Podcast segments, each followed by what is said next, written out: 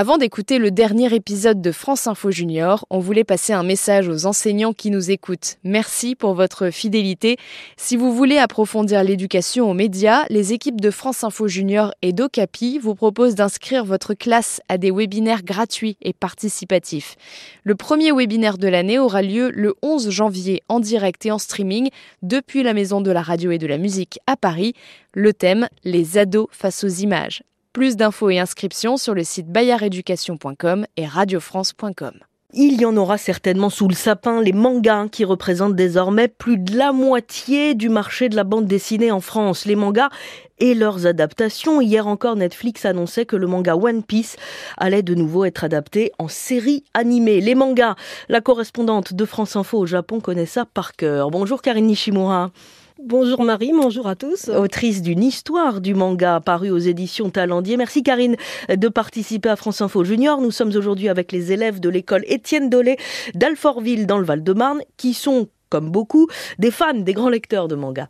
Moi, j'aime les mangas parce que j'aime beaucoup la culture japonaise et que dans les mangas, on la retrouve beaucoup. J'aime bien les mangas, par contre, il y a un truc qui est dommage, et ça se lit à l'envers. J'aime bien les mangas parce qu'il y a beaucoup plus de suspense et de combat que parmi les autres types de livres. C'est bien résumé tout ça, Karine?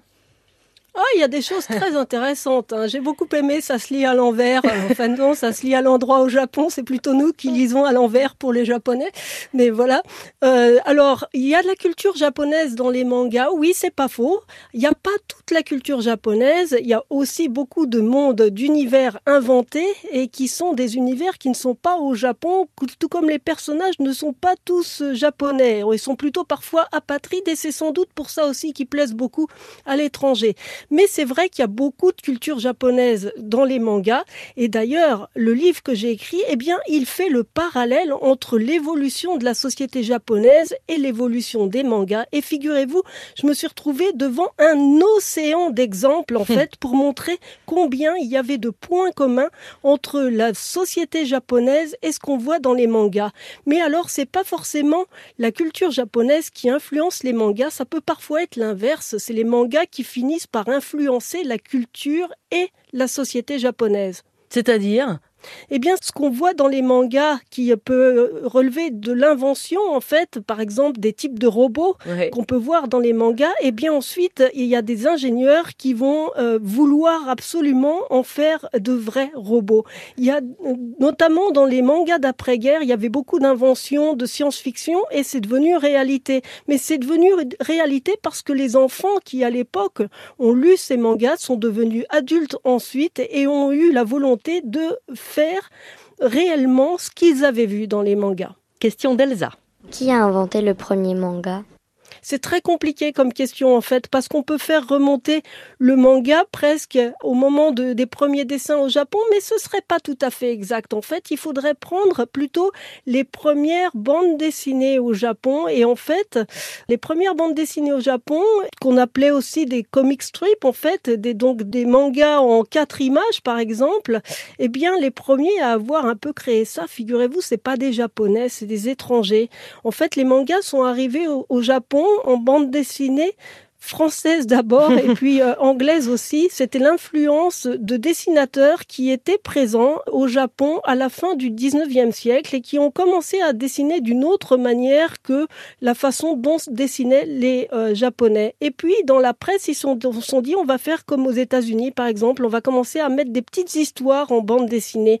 Et ça, ça a été vraiment le départ du, du manga, mais qui ensuite est devenu de plus en plus japonais. Et on pourrait dire que les mangas que l'on lit aujourd'hui, eh bien, leur première apparition réelle, elle date de l'après-guerre.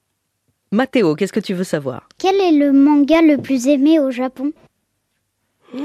là, là, là, là, quelle question Alors, euh, il y a plusieurs réponses. En fait, ça dépend un peu du catégorie de public euh, auquel tu t'adresses. Mais par exemple, beaucoup d'adultes vont te dire que euh, c'est Astro le petit robot parce que bah, il est né après guerre. Et puis les plus jeunes vont te dire Naruto, One Piece.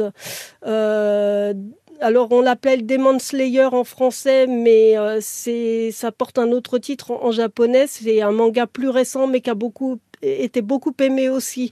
Mais il y en a tellement.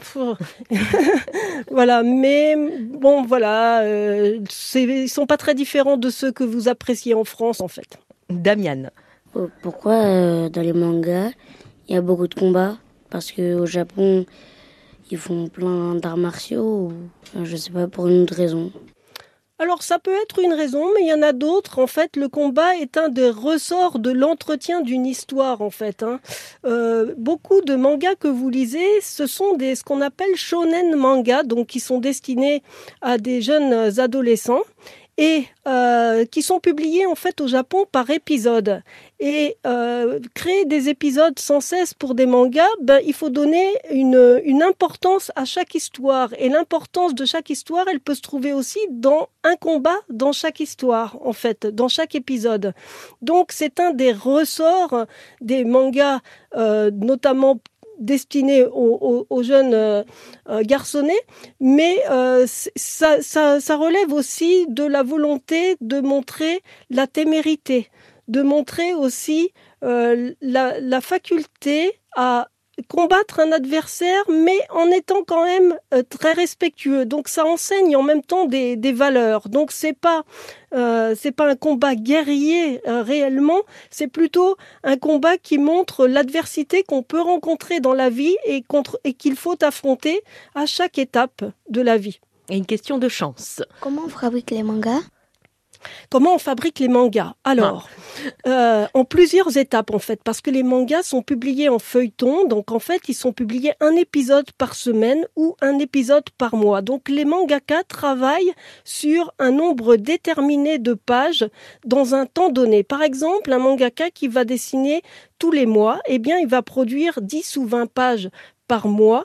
Donc il va écrire une petite histoire sur 10 ou 20 pages en faisant d'abord un synopsis, il va le montrer à son éditeur qui va lui dire oui ou non et ensuite il va faire le vrai travail de dessin. Donc il va dessiner normalement au crayon à papier, puis il va passer euh, son dessin à l'encre et puis ensuite lui-même ou bien un assistant va euh, mettre des niveaux de gris en fait. Mais ça c'est la méthode traditionnelle du manga. C'est la méthode en l'ancienne que conservent certains dessinateurs de manga, mais en fait, pour les plus jeunes, maintenant, ils dessinent directement sur une tablette ou sur un ordinateur, ce qui fait que les étapes sont un petit peu différentes. En fait, ils font le synopsis toujours, mais ils ne travaillent plus avec un crayon à papier sur du papier normal et ils ne passent pas à l'encre de la même façon. Et je renvoie euh, à votre histoire euh, du manga paru aux éditions Talendier. Karine Nishimura, merci d'être euh, passée par France Info Junior et merci aux enfants de l'école Étienne Dolé d'Alfortville dans le Val-de-Marne qui ont confié leurs questions à Estelle Fort.